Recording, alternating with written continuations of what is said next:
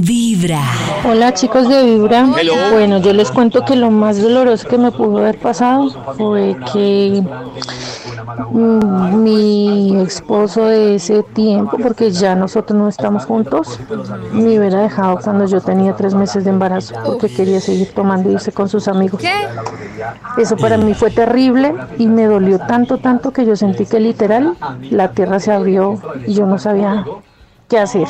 Sola, sin trabajo, sin dinero, sin un compañero, sin nada. Fue lo más doloroso que yo pude haber experimentado.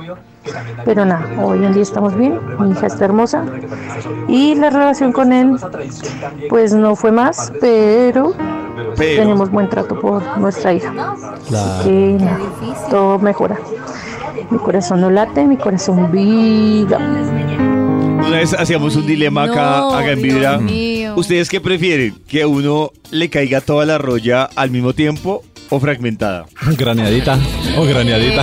O sea, No. graneadita. Yo la Un verdad... solo totazo. ¿Sí? No, Sí, yo la yo creo verdad, que un solo a mí me ha caído la roya toda de una, o sea que llega, pero a qué monja maté, lo general, ¿qué ¿a qué hice? cura maté? Y yo, la verdad, después de esa reflexión digo, yo sí la prefiero graneadita. De O verdad. sea, yo prefiero un golpe este Oh. año, eh, otro golpe en ocho meses, pero uy, no, es que no, pero es que cuando uno... No, pero es que me parece más heavy cuando es una tras otra. Es que la Pero, vida en claro. sí es con roya graneada.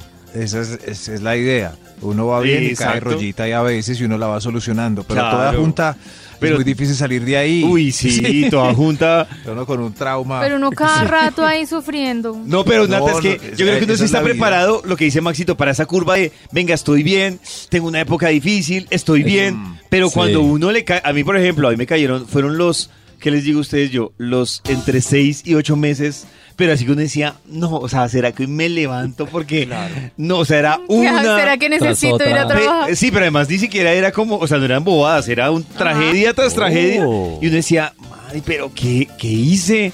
¿Yo a quién maté? Y yo decía, no, yo sí la prefiero, como dice Max, yo la prefiero graneadita para uno. Por, por- por- por- Como la vida. Sí, pero no hay que hacer a masticarla. Uno cada 10 años. No, cada una 10 por años. año. Cada Ay, mañana ya, tu corazón empieza a vibrar con Vibra en las mañanas. Hola, muy buenos días amigos Hola. de Vibra. Hola.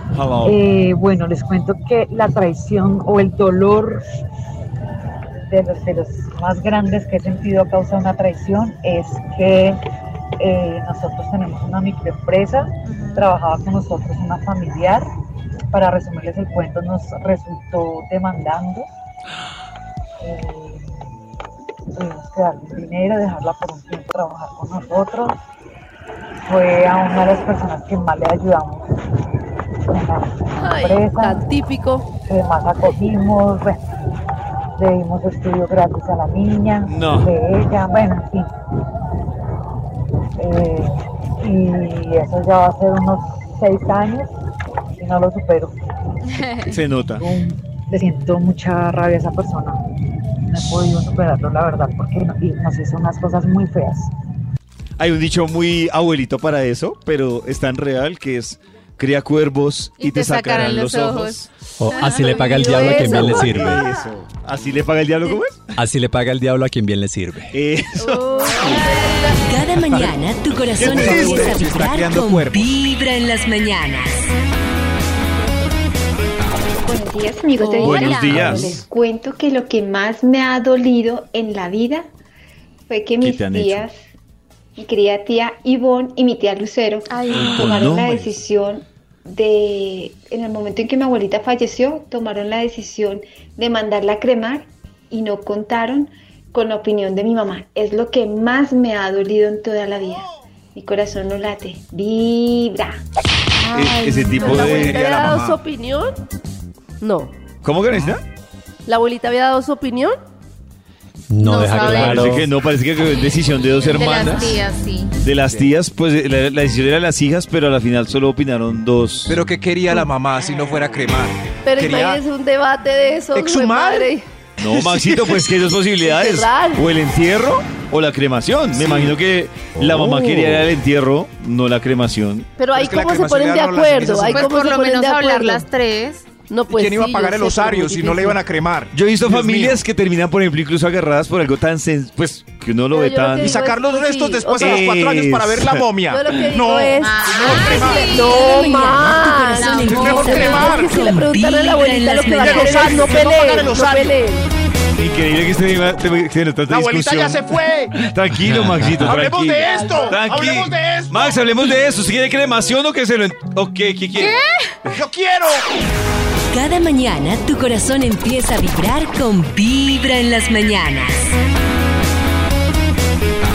Vibra. ¿Ustedes cuál creen que es Oh. el electrodoméstico que más energía consume?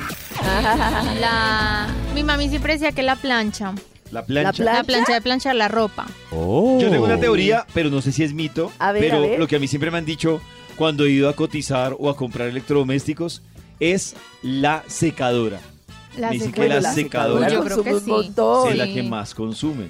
Pero Pues, claro. uno de los electrodomésticos que más consume pollito es la nevera.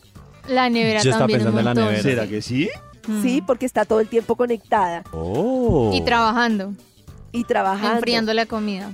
Sí, Ah, por sí, eso sí, es que sí, es porque muy secadoras no importante cuando uno decide los electrodomésticos elegi- elegir todos los que tengan etiquetas energéticas eficientes, como las A más, A más más o A más más más. que aunque Oh. son más caros, a la larga son más económicos porque es muy importante que están diseñados para ahorrar pues todo el tema del gasto energético.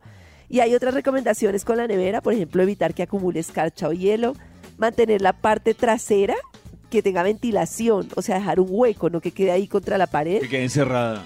Ponerla lejos de fuentes de calor, lejos del horno y así. Eh, eh, claro que en las cocinas pequeñas pues es muy difícil. No meter alimentos calientes porque hacen que suba la, sube la temperatura al interior. Poner muy bien los alimentos, no así como apeñuscados y apilados, sino con espacio suficiente para que fluya el aire y facilite el enfriamiento. Y también, algo que es muy importante es abrirlo lo menos posible. O sea, si usted va a sacar algo de la nevera, abra y saca las cuatro ingredientes, sino abre, cierra, abre, cierra, abre, cierra. Es una de las cosas muy Mm. importantes. Entonces voy a vender mi nevera y me voy a comprar una secadora. ¡Eso!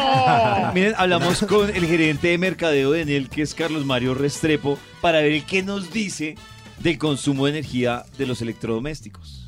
Una de las recomendaciones importantes es identificar aquellos aparatos que nosotros denominamos eh, con consumo silencioso o invisible, aquellos equipos que al seguir conectados, como por ejemplo un laptop, computador, un em, horno microondas, eh, una consola de videojuegos, ciertas cafeteras, eh, al- algunos, los cargadores de los celulares, siguen consumiendo aún cuando el equipo está apagado. Este consumo invisible puede ser entre un 4 y un Oh, no. 7% de esos equipos. Otra recomendación también o otras sugerencias para disminuir el consumo de energía y que se pueden establecer en su rutina diaria es tratar de abrir menos veces la nevera, eh, cargar la lavadora lo máximo que se pueda, no, no- no hacer lavadas pues por tandas pequeñas, eh, tratar de en lo posible cambiar sus bombillos por bombillos ahorradores. Esto en general disminuye hasta un 40, un 50% del consumo de iluminación. Y un punto importante que, que- que a todos nos pasa es tratar de limpiar muy bien detrás de la nevera porque cuando la nevera no tiene eh, buena respiración por la parte de atrás, su consumo se aumenta.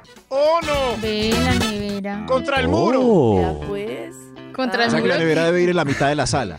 Eso estaba pensando, si yo Oh. corro la nevera y le dejo espacio a la colita, no puedo pasar por la cocina. Es que Ay, eso se- es lo que no, pasa. pero ¿Cómo Nata, pasa? es que- no, lo que dice Karencita, por ejemplo, también es que hay gente que deja el espacio de la nevera, pero súper metida y guardada. Pero, por ejemplo, la Claro. nevera sí tiene en una parte lateral, no dejarla pegada a la pared. Sí. Y sí que le quede un lateral, como dice Karencita, que Pa' que circule el aire. respire.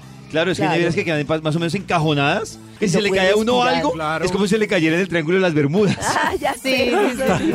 sí, sí, ¿no, no he visto que por ahí cada tres meses que alguien corre la nevera? Uy, horrible, Uy. eso está horrible. Y cuando pone a secar los zapatos detrás de la nevera y se caía un zapato hacia allá, ya pues ese zapato se perdió. Lo mejor es escuchar Vibra en las mañanas. a secar los zapatos.